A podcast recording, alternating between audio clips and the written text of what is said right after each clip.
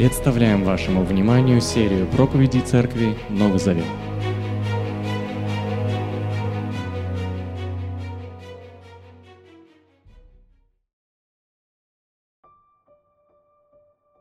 Итак, мы продолжаем с вами изучать книгу Деяний апостолов. Давайте вы откроете вместе со мной вторую главу. Мы с вами находимся во второй главе. Это удивительная книга, замечательная книга. Бояться ее не надо. Не надо бояться тех событий, которые там имеют место, такие вещи, как иные или разные языки, исцеление, воскресение из мертвых. Это библейская история искупления. Это удивительная история, которая открывает нам крепость фундамента благой вести. Поэтому будем наслаждаться этой книгой и извлекать пользу. Итак, вторая глава Деяний апостолов. Мы с вами уже услышали проповедь Петра, которая основана на мессианских пророчествах Ветхого Завета. В результате люди понимают, что помазанник и искупитель, их собственный помазанник и искупитель, был убит их руками. Мы должны прочувствовать контраст, который испытали на себе собравшиеся в праздник. Знаете, вот когда люди собираются праздновать, они пришли с тортом, я не знаю, со свечами, с шариками, а им говорят, так вы ж убили. Как? Что, подожди, у нас же праздник. Какое убийство? Да-да, вы убили руками беззаконных, руками Пилата, руками а, первосвященников и других книжников фарисеев. Вы убили собственными руками своего Мессию. Они-то стоят такие с шариками и со свечками. Какая картина неудобная, правда? Поэтому и написано, что умилились сердцем в синодальном переводе, а в других переводах сказано, что их сердце было пронзено насквозь. Они были потрясены этой новостью. Так стоишь с шариком на празднике, с таким вот, с шапочкой. И ты понимаешь, что у тебя руки в крови. Ты убийца. Ты совершил преступление. И они очень горько страдали, что собственными руками, по своей глупости, по невежеству, по близорукости убили своего Мессию. Но затем праздник продолжается. Почему? Потому что Бог протягивает руку прощения. Бог дает шанс.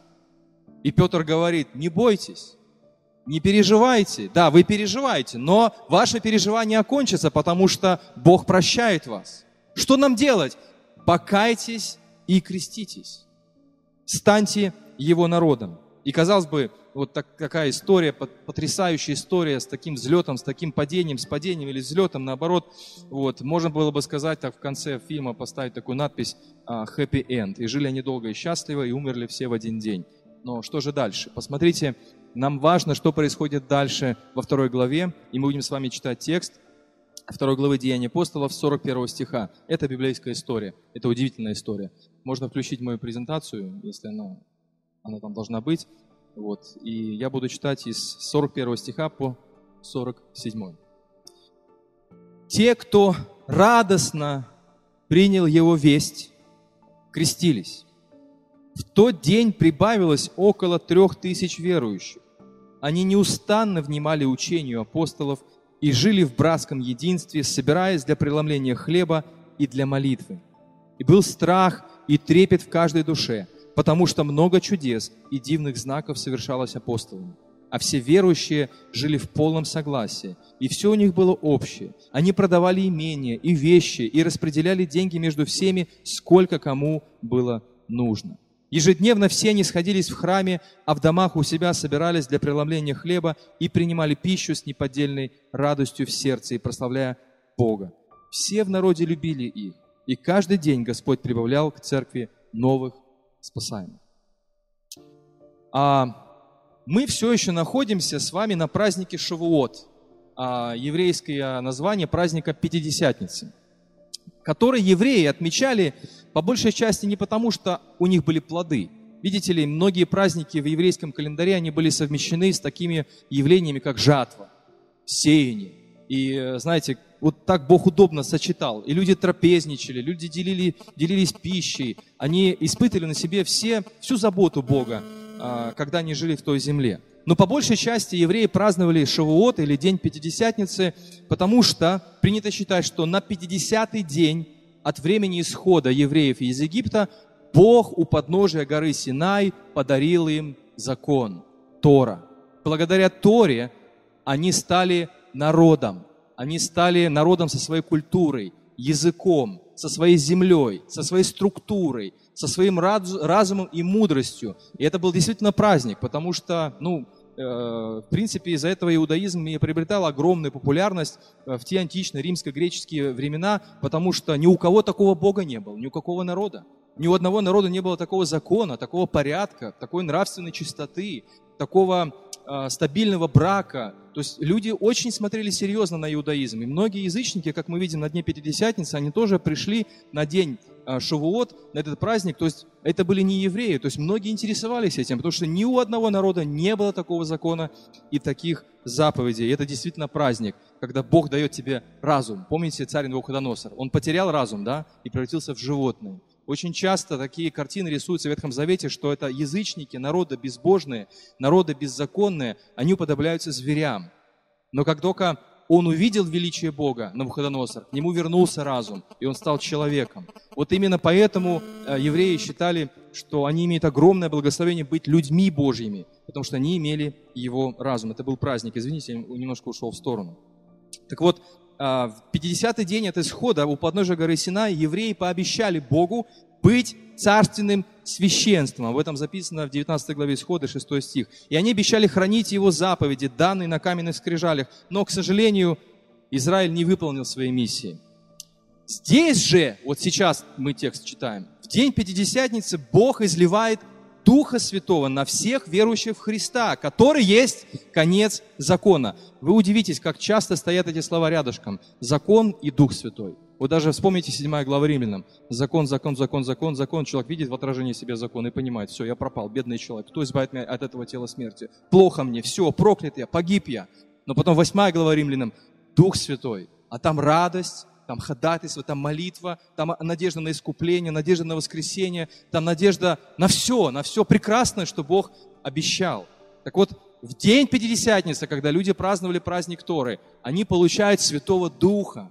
Они получают силу быть свидетелями, силу быть церковью. И теперь нужно жить уже не просто по закону на каменных скрижалях, логика такова, а по закону, который записан в сердце, в душе.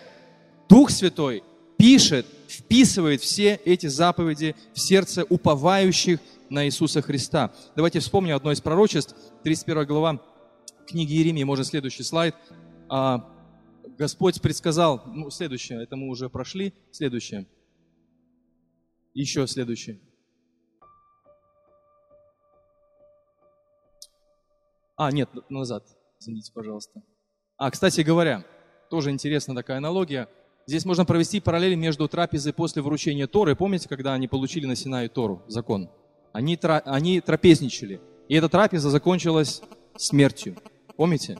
Они вылили себе золотого тельца, и умерло очень много людей. И здесь они получают Духа Святого, и спаслось много людей. И они тоже имели трапезу, приглашали хлеб по домам. То есть в Иисусе Христе исполняются все надежды. В Иисусе Христе, уповая на Него, вы получаете благодать, вы получаете реальную силу для того, чтобы следовать Божьим заповедям и Божьему Слову. Вот, пожалуйста, пророчество Иеремии, 31 глава, 31 стих. «Настанут дни, говорит Господь, когда я заключу с потомками Израиля и с потомками Иуды новый завет. Не такой завет, как я заключил с их отцами, когда взял их за руку и вывел их из Египта. Тот завет они нарушили, хотя я их был владыкой, говорит Господь. Но вот завет, который я заключу с потомками Израиля после тех дней. Я вложу закон мой им в разум. Начертаю этот закон в их сердцах. Я буду им Богом, а они будут моим народом. Вот он, день Пятидесятницы. В день Торы изливается Дух Святой. И теперь заповеди находятся в душе у человека. Святой Дух в сердце верующего – это и есть Божий закон, записанный в нас. В результате этого слушающие Петра, они каются. Они спрашивают, что делать, а потом понимают, им нужно раскаяться перед Богом, что они отвергли Мессию, и в лице Мессии отвергли Бога, а в лице Бога отвергли весь Его закон и устройство и порядок. Они просто совершили трагедию своими же руками. И все уверовавшие в Христа принимают водное крещение.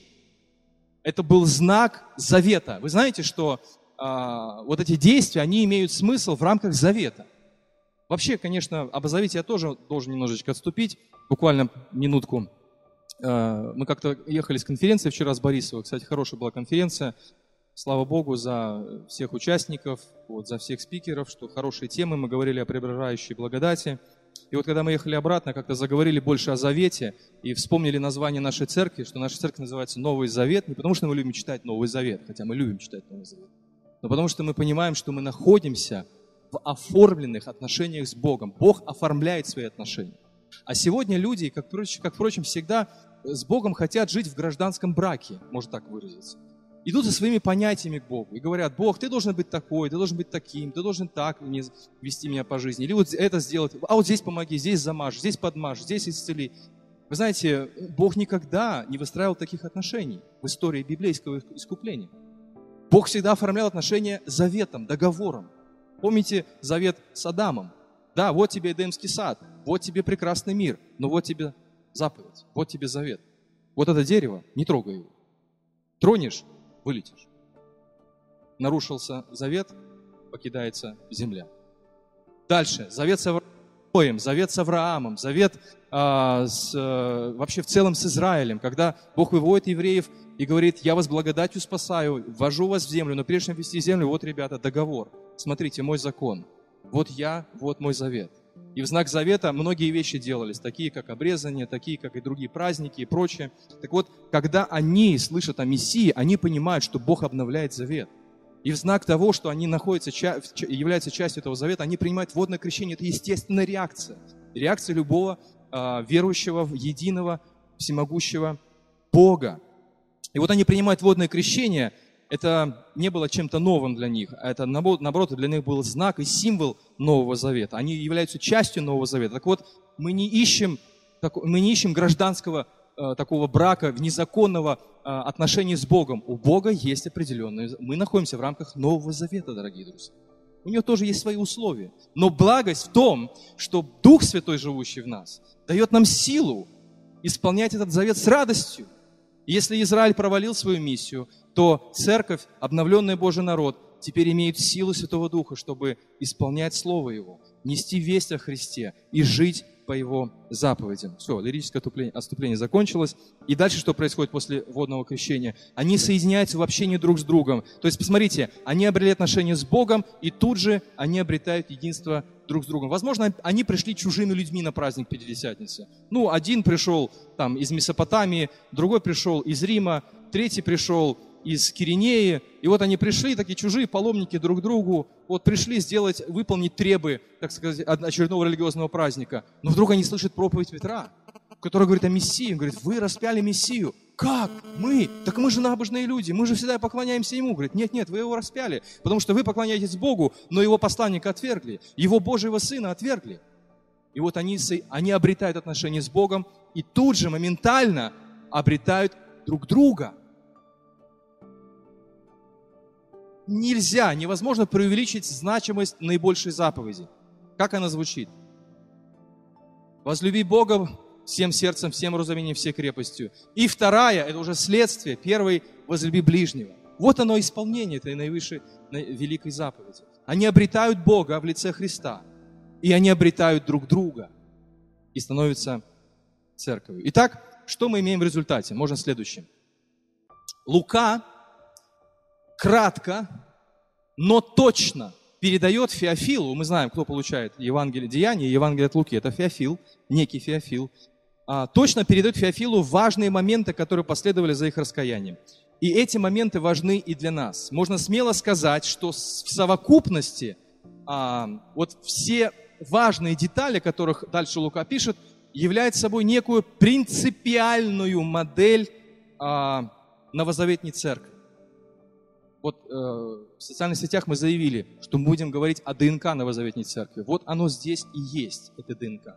Принципиальная модель. Вот когда люди начинают жить вне рамок завета, вне рамок того, что Бог установил, тогда мы создаем и организуем церковь по своему усмотрению. Я не говорю сейчас о форме служения, забудьте про это.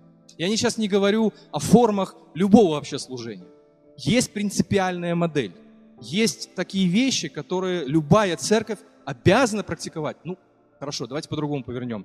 Не то чтобы обязана, а это естественное следствие того, что человек обретает единство с Богом, он обретает единство и с другими уповающими на Христа. И здесь, конечно, есть проблемы и вопросы, ох, как мы любим из-за второстепенных вопросов ссориться друг с другом, предавать анафеме, я не знаю, там, писать э, статьи в интернете, поливающие грязью. И это делают евангельские христиане против других евангельских христиан. Я вообще, конечно, иногда просто не понимаю вот этих разногласий. Есть принципиальные, которые касаются ну, фундаментальных вопросов, там, э, что касается с природы самого Бога, что касается миссии самого Сына и так далее. Ну, второстепенные там, ну какие? Там, не знаю, музыка, форма служения, там, одежда, еще что-то. Э, ясно, что это вообще не вопрос. Так вот, принципиальная модель. Вот как она выглядит. Во-первых, это церковь, которая учится и изучает. Во-вторых, мы читаем в, в этом отрывке, который мы только что вот с вами смотрели, это церковь, которая общается. А в-третьих, это церковь, которая поклоняется. И в-четвертых, это церковь, которая свидетельствует. Сегодня мы не успеем все, поэтому сегодня часть. Первая модель церкви, и мы переходим а, к этим вещам по порядку. Итак, церковь, которая учится. Может, следующий слайд. 42 стих, посмотрите. Что происходит дальше? Они принимают водное крещение. Они признали своего Мессию. Вы приняли водное крещение. Вы увидели, что Иисус Христос – это Спаситель, это а, посланник Бога, это Божий Сын, это Бог, это пророк, это священник, это царь. Дух Святой коснулся вас. Что дальше? 42 стих. Они неустанно, или в синодальном сказано постоянно, а, часто, регулярно, как хотите здесь синонимы используйте. То есть это было что-то постоянное и стабильное. Они внимали учению апостолов. Теперь вопрос, что такое учение апостолов? Для многих это очень обширное понятие. Для кого-то это катехизис. Какой-то был расписан катехизис. Я не против катехизисов. Вот. Ну, для, для некоторых это учение апостолов. Я не против, но все-таки это не, не ответ на вопрос. Для других это вероучение братства ИХБ. КВЕ, что там еще, Рохпе, что там еще есть. Какие есть еще э, объединения. Вот у нас есть свое вероучение. А, вот, кстати, у нас на сайте есть свое вероучение. Вот это учение апостолов. Могу ли я так сказать? Нет, я тоже не могу так сказать. Это отображает учение апостолов, но не является это самим учением апостолов. Нет. Ну не будем, хорошо, не будем ходить далеко от текста, давайте просто посмотрим. Проповедь Петра – это хороший пример того, чем является учение апостолов. Это истолкование ветхозаветных пророчеств об Иисусе. То есть посмотрите, что делает Петр в своей проповеди. Он цитирует три важных пророчеств. Два из них находятся в псалмах, и одно – это пророчество Иаиля. И он истолковывает это пророчество и говорит, посмотрите, Бог предсказал, вот сбылось. Вот еще Бог предсказал, вот сбылось. Вот еще что Бог предсказал, и это сбылось. Вот это и есть учение апостолов. Они открывали, а, то есть верующие открывали свитки закона, у них не было написано Нового Завета, но у них был Ветхий Завет, благодаря которому они понимали, кто есть Иисус и что сделал Бог через Иисуса Христа. И они читали этот же самый закон, но уже по-другому – они читали его а, уже через призму Христа, с надеждой, что те обещания, которые Бог давал на протяжении веков, они исполняются. Ведь написано, не помню в каком из посланий Коринфянам, в первом или втором, что в Иисусе Христе все обещания, как Павел пишет дальше, да и аминь. В Иисусе Христе исполняются многовековые ожидания, о которых говорили пророки, о которых говорил царь Давид, о которых говорил Моисей, ибо восстанет после меня другой пророк. И вот вдруг они, они шли на день Пятидесятницы, и в этот день они поняли, что они обрели Мессию. А, следующий слайд. Посмотрите, вот пример, а, что значит учение апостолов. Вот, пожалуйста, э, Павел пишет, до сегодняшнего дня, когда читается закон Моисея, а это актуально было, в синагогах всегда читался закон Моисея, и люди имеют сегодня всю Библию, Ветхий Новый Завет. Так вот, когда читается закон Моисея, это покрывало лежит на их сердцах. Но всякий раз, когда человек обращается к Господу, имеется в виду к Иисусу, то покрывало убирается. То есть они толковали Ветхий Завет и говорили, ребята, смотрите, Божье Слово исполняется. Разве это не здорово?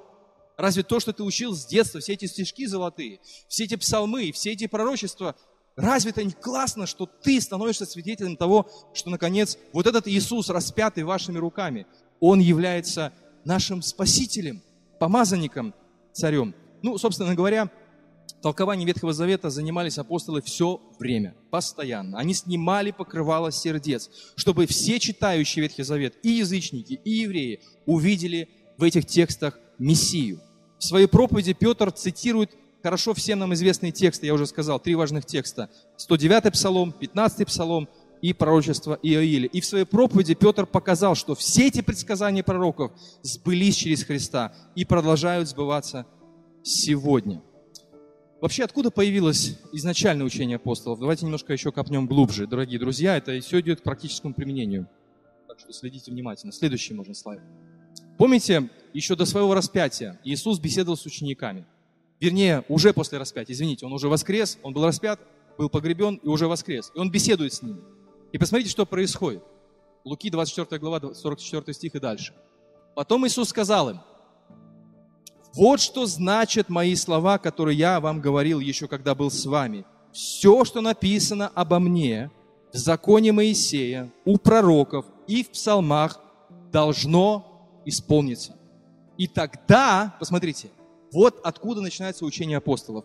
Иисус научил их понимать смысл ветхозаветных писаний. Или в синодальном сказано, открыл ум к разумению писаний. И он сказал им, вот что говорят Писания, помазанник должен был претерпеть страдания и на третий день воскреснуть из мертвых, и от имени его надлежит призывать все народы, начиная с Иерусалима, к покаянию для прощения грехов. Всему же этому вы свидетели. Уф, у меня мурашки по коже. Учение апостолов – это сбывшееся пророчество в Иисусе Христе. И только небольшая часть пророчества осталась, которая касается Его славного возвращения. На этом принципе, вот на этом ключе, я говорю в последнее время все время о ключах толкования, вот, э, на конференции я говорил о ключе аналогий, здесь я говорю о ключе другом, понимания мессианских пророчеств. Вот на этом ключе, на этом, на этом принципе строилась вся проповедь апостолов в Новый Завет об Иисусе Христе, что Он обещанный, мессия, обещанный Мессия. И в этом смысл фразы «проповедую Слово» или «проповедую эту весть» или «Слово Господне» или «Божье Слово», строго говоря, имеется в виду вот эти все ветхозаветные тексты, которые говорят, и Мессия пришел, Он здесь с нами, Бог с нами, Бог спасает, Бог избавляет, Бог прощает. Друзья мои, это весь сегодня актуально. Я хочу ободрить вас. Несмотря на то, что, может быть, где-то у вас в сердце закрадывается какая-то, может быть, печаль осмертная, может быть, какие-то неприятности у вас, может быть, какая-то, какие-то потрясения, стрессы, в армию кого-то забирают, я не знаю, там еще что-то делают. Я хочу ободрить вас. Мессия жив, Мессия служит, Мессия спасает, Мессия ободряет, и Мессия излил Святого Духа в день Пятидесятницы. Так вот, для того, чтобы подражать первой церкви, что мы должны делать? Новозаветная церковь. Мы должны изучать Писание, а точнее говоря, пророчество Ветхого Завета. Ох, как много евангельских верующих, которые смотрят на Ветхий Завет и боятся его. Особенно малых пророков, больших пророков. Языки, поди там разберись, что там какие-то колеса, крылья, летающие, там Исаия пророк, ой-ой-ой, Малахия, ну там Малахию еще можно почитать, там он там вдает в кости, да, там обличительные такие вот проповеди, а там поди разбери, что это Иеремия, такие длинные главы, что к чему и как. Друзья мои, не надо бояться Ветхого Завета, нужно вгрызаться в него, читайте его и находите там Христа, потому что эти обещания сбываются в книге Деяний апостолов. Разве это не здорово? И продолжает сбываться и сегодня. А, хорошо. Но, к сожалению, приходится констатировать, что многие-многие христиане сегодня не в зуб ногой пророчествах Ветхого Завета. Многие христиане просто не читают элементарно Библию, не говоря уже о том, чтобы ее изучать. Исполненные Святым Духом верующие изучали пророчество Ветхого Завета о Христе и тем самым пребывали в учении апостолов. Посмотрите следующий э, слайд. Помните, Павел пришел в Верию. Как только наступила ночь, братья переправили Павла и Силу в Берию, и там они пришли в иудейскую синагогу, и люди здесь оказались более открытыми, чем в. Они с полной готовности приняли весть о Христе и целыми днями исследовали Писание, имеется в виду Ветхий Завет, проверяя, верно ли говорит Павел. И многие из них в результате что сделали? Поверили. Они поверили. Работа Святого Духа сегодня заключается в том, чтобы напоминать нам слова Иисуса Христа. А, и Евангелие Иоанна 14:26. «Заступник же Дух Святой, ради которого меня пошлет вам Отец, Он всему вас научит и напомнит вам все, о чем я вам сказал». Итак, какое практическое применение? Следующий. Во-первых, изучайте пророчество Ветхого Завета, читайте внимательно Писание, изучайте, не почитывайте, знаете, как я вижу, как иногда мы Библию используем как лейкопластырь. Порезались, раз лейкопластырь наклеил на палец. Все, кровь перестала. Мы используем Писание часто как лейкопластырь. Это неплохо, это действительно действие Слова Божьего, Духа Святого в нашей жизни, когда истина Божия даже иногда где-то наносит нам раны, но тут же нас Господь и обвязывает. Это понятно.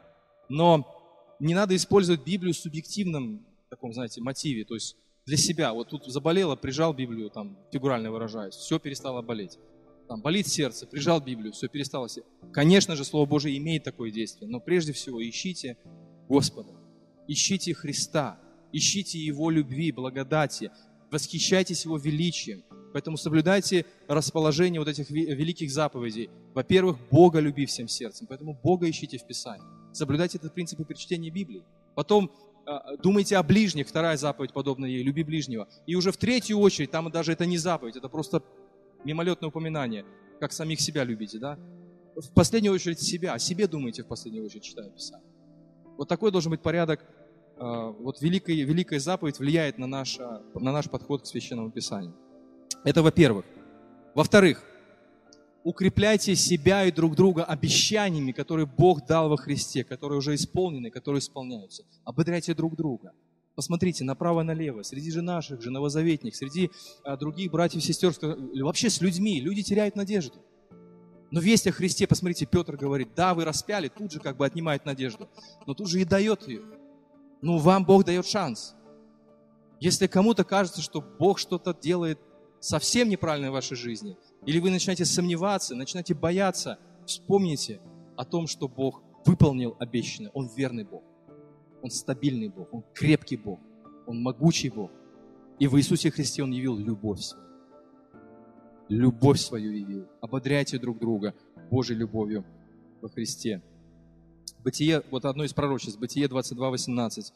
Бог говорит Аврааму, заключая с ним завет, кстати говоря, твое потомство будет благословением для всех народов за то, что ты был послушен мне. И это правда. И дальше он говорит, через тебя благословятся все народы, в семени твоем благословятся рождается Христос и открывается дверь для всех народов. Или, например, э, еще одно обещание, которое можем ободрять друг друга, особенно во времена кризиса. Евреям 13.5.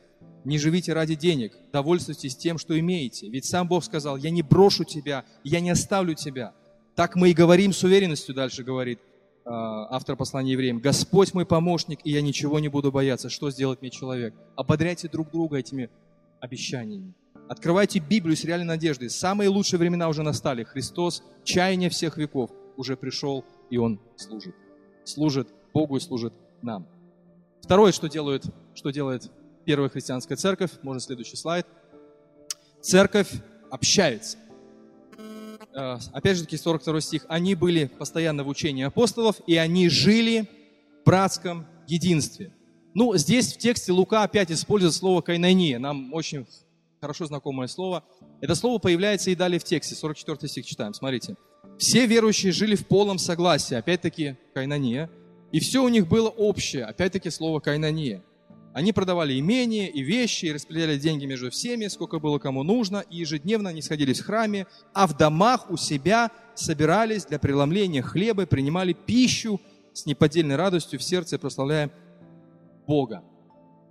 Точно так же, как у подошвы горы Синай люди праздновали получение Торы от Бога, точно так же, как евреи времени не имея, помните, праздновали обновление завета с Богом, так и первые верующие в Христа обрели новую идентичность. Следующий слайд. Они обрели новую идентичность, они стали народом Мессии. Мы народ Мессии, мы народ Нового Завета. У нас есть фундамент, Это Божьи верные, непоколебимые обещания, которые Он дал на протяжении многих веков. И теперь, уповая на Христа, мы имеем с вами Бога Отца. И мы Его народ, и у нас с Ним есть завет. Чем измерялось это общение или братское единство? А вот этот стих, 44 дальше, такой очень спорные стихи, и некоторые секты злоупотребляют эти слова. И они продавали имение, значит, мол, товарищ, вот у тебя сколько квартир? Две. Чуть две квартиры. Продай одну, а оставь себе одну, а другую продай, и вот пожертвуй. Ну, никогда мы так делать не будем. Мы так делать никогда не будем. Мы не секта. Мы не используем, мы не выдираем тексты Писания а, из Библии для того, чтобы ну, манипулировать людьми. Вот специально для видео произношу, чтобы все это слышали. Дело в том, что паломники, которые пришли на день Пятидесятницы, они пришли откуда? Посмотрите, что мы читаем в начале во второй главы. Они пришли из разных стран, издалека. И понимаете, эти паломники не планировали оставаться так долго в Иерусалиме. Они планировали побыть там, ну, неделю, ну, полторы. Потом праздник заканчивается, Шивот, собираешь свои вещи, смотришь на баланс банковской карточки и понимаешь, ну, еще на обратный путь тебе хватит на билет, на поезд, на автобус, на самолет, там, что-то там, ну, провизия у тебя, еда, сухари там, не знаю, какие-нибудь, у тебя еще сумки есть. Тебе еще хватит вернуться назад. Люди путешествовали пешком. Но они нашли Мессию. Какой домой? Вы что, тут Бог обещания исполняет? Да ну дом, картошка, колорадские жуки поедят, да ну эту картошку. Мессия нашелся. Мы думали, что он самозванец, а он, оказывается, воскрес из мертвых, оказывается, он спаситель. Он наш спаситель, и Бог исполняет обещания. То есть, понимаете, да, эмоциональный окрас. Они остались в Иерусалиме. И они с радостью приняли крещение и продолжали собираться в храме. Таким образом, праздник очень сильно, как вы понимаете, затянулся. И они, как и мы, продолжали жить на земле, Деньги на банковской карточке начали заканчиваться. Не было за что покупать кофе, ходить в клуб Матфея, платить за гостиницу. Съестные запасы начали истощаться, одежда изнашиваться. И посмотрите, кто находит, сколько человек в начале первой главы Деяния находится в Иерусалиме, уповающих на Христа. Сколько их было количество? Их было 120. Их было 120 человек. И вот наши братья и сестры во Христе, 120 человек – начали опекать вот этих наших друзей, которые пришли издалека, у которых деньги начали заканчиваться. Вот это и есть общение, вот это и есть кайнания, желание выручать. Не каких-то мошенников да, выручать, не надо выручать, их нужно учить, а реально людей, которые находились в нужде. Они посмотрели на их обстоятельства, они нашли миссию, они так радуются, ура, ура, ура, а хлеба нету, денег нету, жить где нету, и они к себе их дома принимали, они кормили их своим хлебом, они давали им свою одежду. В итоге, когда эта толпа, смотрите, какое, 3000 человек мужчин, они с э, женщинами пришли, а там дети, возможно, были.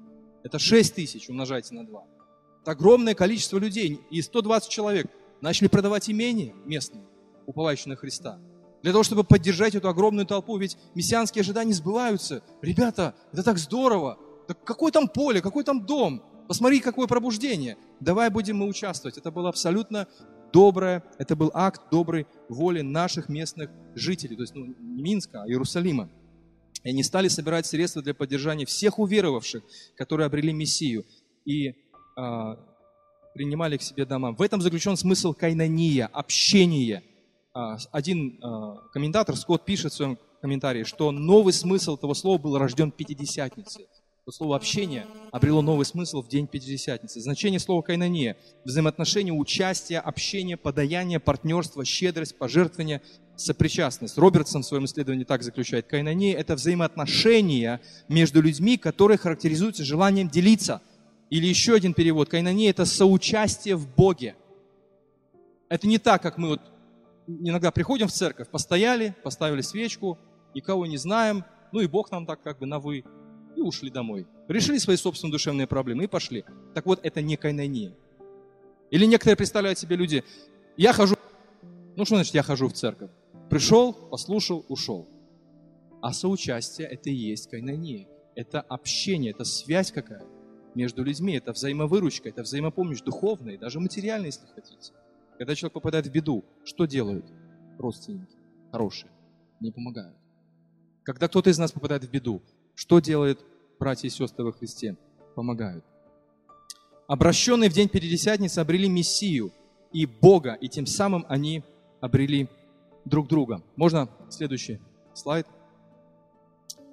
А, теперь немножечко слов, несколько слов сказать об общении в широком смысле этого слова.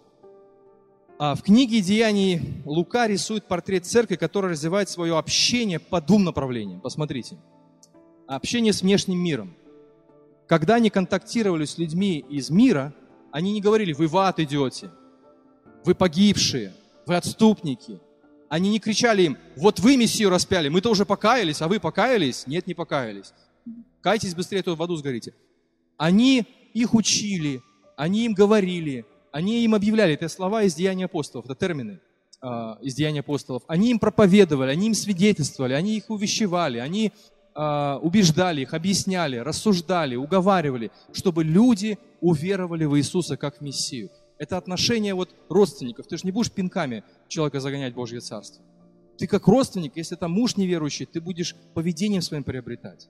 Если это жена неверующая, поведением своим приобретать. Если дети неверующие, поведением своим благочестивым приобретать. Расположением, добрым состоянием духа, неворчливостью, не бить по рукам, когда человек курит, и, знаете, таким образом спасать его в кавычках, а открытым сердцем, а, сердцем искупленным Христом, добротой, расположенностью, открытостью. И, конечно же, когда возникает ситуация, надо говорить об этом. Я помню, меня моя бабушка, конечно, она была таким благовестником, и, ну, я не знаю, это Бог только сделал, что я уверовал. Она очень была ревностная благовестница. И спустя 6 лет, когда я ее не видел, я приехал к ней. Приехал к ней, вот, сел, я говорю, ну, бабушка, как, как, как твои дела, как твое здоровье? Она мне говорит, ну что, внучок, в ад идешь. Вот. Вот так вот, да. Не самый лучший способ, но знаете, Бог меня, Бог потряс мое сердце тогда. Почему? Потому что я очень много слышал от нее рассказов о Христе в детстве. Вот в этом контексте это нормально. Когда родственники, знаете, знают друг друга и могут такие сказать слова немножко порезче. Я говорю, почему ты ад иду? Вот скажи, где ты, чем ты живешь? Я начал рассказывать. Ну, я же говорила, ад идешь.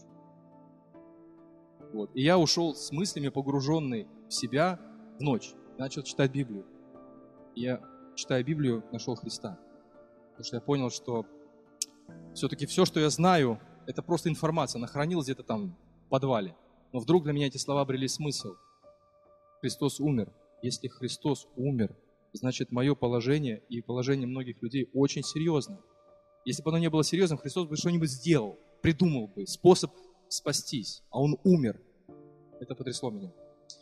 И второй способ общения внутри церковной семьи. Когда они собирались вместе, то они учили друг друга, наставляли друг друга, они ободряли друг друга, подкрепляли друг друга. А когда возникали богословские или морально-нравственные трудности, то обличали и умоляли друг друга. Так вот, все эти термины в Новом Завете встречаются, когда Писание говорит о процессе общения внутри церкви и вне ее. А каким образом каждый из нас выстраивает общение, как церковь? Каковы приоритеты нашей, э, дорогие друзья, нашей церкви? А, следующий слайд. Я хочу показать вам диаграмму. А, раз, два, три. Некоторые ученые провели серьезные исследования Евангелий и вообще всех Евангелий, всего служения Христа. И вот общение Иисуса Христа, как Он распределял а, свое время и какое он уделил время каждой группе людей. Вот посмотрите, примерно равномерно ученикам, книжникам, фарисеям, ну, были неприятные разговоры с книжниками фарисеями, но он уделял, он общался с ними, он отвечал на их вопросы каверзные, он не отворачивался от них в пустыню, все, я с вами не общаюсь, не дружу, вы не любите меня. Он все равно смиренно выслушивал их критику и отвечал на нее. Дальше, Э, с народом, с общими массами работал, с отдельными учениками, с группами учеников, со слугами, иудеями, рабами, с больными. Видите, примерно равномерно он со всеми распределял общение.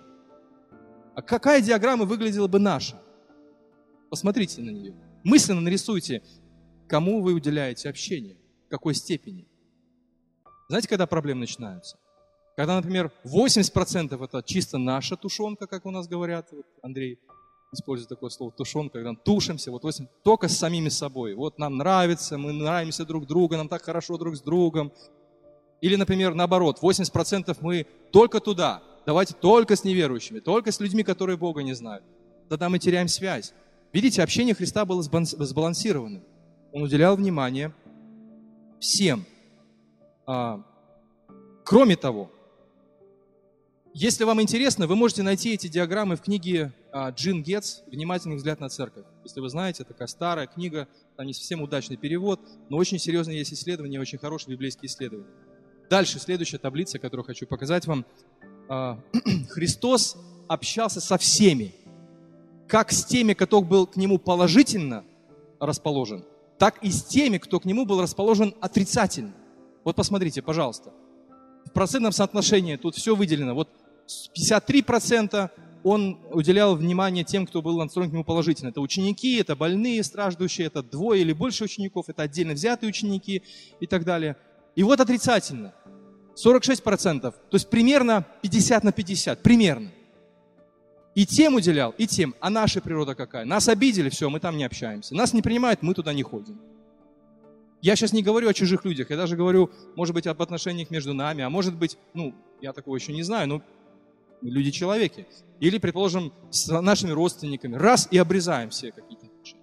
Христос был открыт как к положительно настроенным к Нему, так и к людям, которые были настроены к Нему отрицательно. Иисус уделял внимание не только группам людей, но и отдельным ученикам. Здесь, кстати говоря, из, всех этих, из всей этой информации анализируйте свою жизнь. Давайте будем анализировать свою жизнь. Возникают вполне логичные вопросы. Похоже ли наше, сбаланси... Похоже ли наше общение на общение Христа? Как распределяются наши силы? Во-вторых, с какой группой людей мы общаемся больше всего? Но нам комфортнее общаться друг с другом, правда? Вот это, это типичное сползание, когда мы только, с, только друг с другом. И нам тяжело кого-то впустить. На что похоже это общение, если бы нарисовали мы диаграмму? Так вот, подход самого Иисуса Христа и новозаветней церкви ведет нас к тому, чтобы каждый из нас выстраивал сбалансированное общение, как с людьми в этом мире, которые живут без надежды, без Христа, без любви, без света, без тепла. Они в духовном мраке пребывают так и с людьми верующими, то есть те, которые уже уповают на Христа.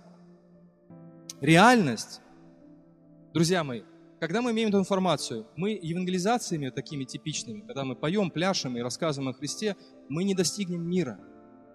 Реальность заключается в том, что Христос не провел ни одной евангелизации. Он не провел ни одного богослужения. Он был среди людей. Он был с блудниками мытарями. Он дружил как с теми и с другими. Он был открыт как тем, кто положительно был к нему а, настроен. И отрицательно он был выдержан. Ох, Господь, я хочу быть как Ты. И в этом наша молитва, чтобы Дух Святой уподоблял наш характер Его характеру, чтобы мы смиренно сносили и недостатки друг друга, и недостатки людей, которые вот эти вот погибающие грешники. Не надо так. Надо быть открытыми, как Христос, но при этом, конечно же, оставаться верными своему призванию – Реальность заключается в том, что многие из нас большую часть своего времени находятся среди людей этого мира. И, наверное, поэтому нам хочется быстрее сюда успокоиться. Но на самом деле используйте возможность как Христос. Он среди учеников был очень много, но он также много говорил с людьми, которые не имели надежды. И еще один последний слайд. Не хочу вас утомлять информацией. У общения Христа все-таки было ядро. И посмотрите, в чем заключалось ядро.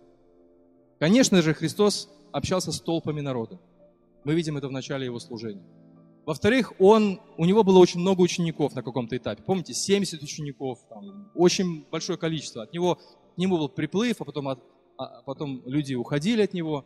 В конце концов, он избирает из этих большинства учеников 12, и даже среди этих 12, с кем он чаще всего общается? Иоанн, Петр, Иаков. Даже среди 12 он общается больше всего с отдельными учениками. Иисус, общаясь со всеми, имея баланс в общении, больше всего был занят тем, что воспитывал учеников. Это факт. Иисус не искал отдушины в общении с учениками, как мы иногда ищем порой, желая остаться друг с другом. Он вел себя естественно, как с внешними людьми, так и с учениками. Иисус воспитывал, обучал, моделировал, наставлял, обличал, ободрял учеников. Так вот, забота нашей церкви – это воспитывать учеников. Мы хотели бы читать Библии с разными людьми. Мы хотели бы беседовать, общаться, быть открытыми с разными людьми. Это не просто видение руководства, это желание Христа, который проповедовал как тем, так и другим, который общался как с теми, так и с другими, но ядро его общения было желание укрепить вот этих 12. А среди этих 12 еще трое и четверо. Быть для них примером. И посмотрите, что в день Пятидесятницы происходит. Кто проповедует? Петр. Веруют многие, и церковь. Что происходит с церковью и с внешним миром? Помните, какая была реакция людей окружающих? Мы читали только что в тексте. В конце, последний стих. Они любили эту церковь. Они вроде бы неверующие, но они любили их, потому что у вас так классно. У нас такого нет. Вы любите друг друга, у нас такого нет. У вас единство такое, вы выручаете, у нас такого нет. У нас по головам все ходят, а у вас так здорово. Почему? И вы отвечаете, потому что Бог искупил меня. Бог изменил меня. Я остался прежним, с одной стороны, но с другой стороны, Бог меняет меня. Бог дал мне надежду, и Бог мне дал радость. Итак, во-первых, следующий слайд. Воспитывайте учеников Иисуса Христа. Звучит очень громко, пафосно. Кому-то покажется, что этим заниматься должны только пасторы, только лидеры, обученные в семинарии. Если вы знаете Иисуса, помните, Петр проповедовал, и его, на него воздвигли гонения с Иоанном. Это 4 глава Деяний. Почему они его узнали, Петра? Там такая есть такой, штришочек такой. Потому что он был с Иисусом. Он же вроде человек не книжный. Откуда он всего это знает? А, потому что он был с Иисусом. Вот если вы с Иисусом Христом, вы можете говорить весть о Христе, вы можете быть примером для этого мира, вы можете нести весть и поведением своими делами своими, просто излучать немножечко другой свет. Учитесь и учите читать Библию, молиться, понимать Библию, учитесь делиться верой с другими на личном уровне. Все, что вы получаете на собрании, в общении, в школе Нового Завета, на малых группах, делитесь с другими, естественно. А вот, слушайте, мы изучали такую тему. Пусть от вас исходит лучи. Не будьте потребителями, будьте теми людьми, которые будут оснащать. Просто сеять семена, как сеятель сеет семя. Просто сеять направо и налево. Это не значит, так, все, я сейчас займусь, так, все, сейчас ты будешь каяться. Нет, не навязываясь, не напирая, но истощая от себя туда благоухание Христова, как мы читаем в Новом Завете. Ищите тех, с кем вы можете читать Библию на постоянной основе. Пусть это будет один-два человека, но пусть каждый из нас научится читать Библию со своими друзьями. Пусть это будет долго, пусть это будет не ярко, как нам хотелось сказать. Вот я вышел на улицу, поговорил, человек покаялся, слава Богу, аллилуйя, все похлопали, и мы такие радостные. Это пасторское служение. Три с половиной года Иисус работал с 12 учениками. Это может быть долго, не ярко, но в свое время это приносит плод. Я хочу обнадежить всех тех, которые трудятся на этом поприще. Любое государство может оказывать помощь другим странам, если с ее собственной экономикой все более-менее в порядке. Знаете об этом? На политической арене любое государство смотрится смешно и трагично, когда одни оборванцы пытаются помочь другим оборванцам. Трагично смотреть на церкви, на нас с вами, которые теряют людей вблизи себя, под носом, и при этом кричат о благовестии. Это трагедия. Чтобы церковь росла такой же здоровой, как во второй главе Деяний, нужно научиться их общению и единству между нами для того, чтобы приобретать расположение мира. Не ставить ее целью, но это побочное явление, когда народ любил их, потому что у них было вот это – Одна из причин, почему канувший в лету Советский Союз потерпел огромные убытки в области сельского хозяйства, немножко истории, это неумение хранить свой собственный урожай. Вы знаете, я вот не знал, что в детстве своем я пил кефир, вернее, кушал батон и запивал кефиром. Батон, сделанный из американской пшеницы. Как? В советское время мы покупали у Америки пшеницу, мы покупали вот это все сырье для того, чтобы печь батон и говорить, хлеб наше богатство, это факт исторический. А почему? Где же эти, а каждую пятилетку докладывали, мы собрали ударно столько-то тонн там пшеницы, столько-то тонн там свеклы сахарной, столько-то тонн картошки. И мы так все писали в газеты это все, все это так анонсировалось, рекламировалось, слава труду, слава народу. Да, урожай собирали, а потом хранить не умели. Оно все гнило, его выбрасывали это все. Всю эту свеклу, всю эту пшеницу. Приходилось закупать за нефтедоллары американскую пшеницу загнивающего Запада. Это факт исторический. Если не верите, посмотрите. Сколько людей мы встречаем на жизненном пути, которым мы могли бы что-то сказать, с которыми постоянно общаемся, которые приходят к нам, но они еще не следуют за Христом. Сколько людей мы крестим, а потом бросаем их на произвол судьбы. Ядро общения. Христа учит нас обща, обращать внимание на тех, кто прежде всего рядом с нами, находится в кругу нашего общения. Я могу много говорить. Последнее, э, второе. А, сохраняйте добрые христианские отношения друг с другом. Старайтесь это делать, как первая христианская церковь. Знаете, за что окружающие люди любили первую церковь, я уже говорил? Потому что у верующих было то, чего не было у них никогда. Любовь, добрые отношения и единство. Мне очень радостно слышать и видеть, как многие из вас служат другим церкви, подтягивают молодых верующих, читают вместе с ними какие-то интересные книги, об устройстве церкви, мы шпалеру лозу закончили читать, делятся мыслями, изучают Писание, опекают других. Вы не представляете, насколько важно это делать. Вот чтобы пастор не был пожарником, который бегает со шлангом и тушит пожары, то в одном углу церкви, то в другом углу церкви. Важно, чтобы мы все имели пасторский дух по отношению друг к другу. В-третьих, укрепляйте свою малую группу. Малая группа – это отличная возможность духовно расти. Вы, наверное, заметили, гораздо больше, наверное, недостатков других. Не переживайте. Это заметили также и другие у вас. Возможно, где-то вы видите, что где-то кто-то не вовремя приходит, может быть, какие-то мысли не так формулирует. Это прекрасная возможность показать, кто мы, и увидеть, кто другие. Так вот, не теряйте друг друга из виду, спешите на помощь друг другу, поправляйте друг другу в любви, принимайте обличения от других в свой адрес, не спорьте, создавайте атмосферу принятия, оставьте колкости в отношении друг друга, научитесь приободрять друг друга. Если уже подшучивать, хотя это тоже неплохо, юмор, чувство юмора, оно помогает преодолеть многие стрессовые ситуации, но лучше учитесь ободрять друг друга. Наверняка многие из вас приходят на малую группу усталые, раздраженные, э, подавленные, в сомнениях и страхах. Ободряйте друг друга. Четвертых. Четвертых. Продолжайте использовать личное благовестие. Сохраняйте ваши личные контакты, насколько это от вас зависит. Не надо навязываться. Если вы чувствуете, что человек не хочет с вами общаться, ну, пока не общайтесь. Но если же вы видите, что любой человек готов с вами дружить и даже читать Библию вместе с вами, делайте это терпеливо. Молитесь о новых контактах, хотя бы просто молитесь о тех людях, которых Бог может послать вам на пути. Вместо того, чтобы глядеть вдаль, оглянитесь на нивы, которые побелели. На самом деле Бог продолжает свою работу и сегодня. Он ищет поклоняющихся духе и в истине. Он ищет заблудившихся овец. И Бог, как правило, уже делает свою таинственную работу в сердцах ваших друзей. Вы удивитесь. Я, например, когда уверовал, я никому не говорил, что я уверовал по первое время. Бог начал действовать в моей душе и многие были убеждены в том, что я еще не верующий, а я уже два месяца был уповающий на Христа. А Бог меня уже приготовил. И когда мои родственники начали говорить мне о Христе, я, я с легкостью сказал, да, я готов.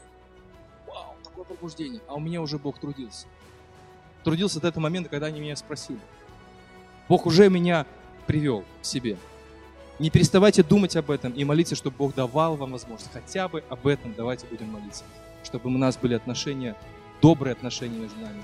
И, конечно же, чтобы мы имели расположение, чтобы наши друзья, люди, которые еще не знают Господа Христа, чтобы они тоже о нас имели добрые отзывы благодаря нашему поведению, нашим, нашим делам.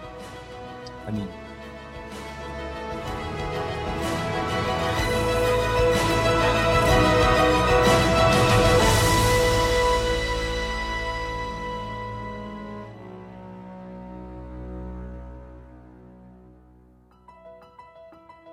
Записи этой и других серий подкастов доступны на нашем сайте завет.орг и в каталоге подкастов iTunes.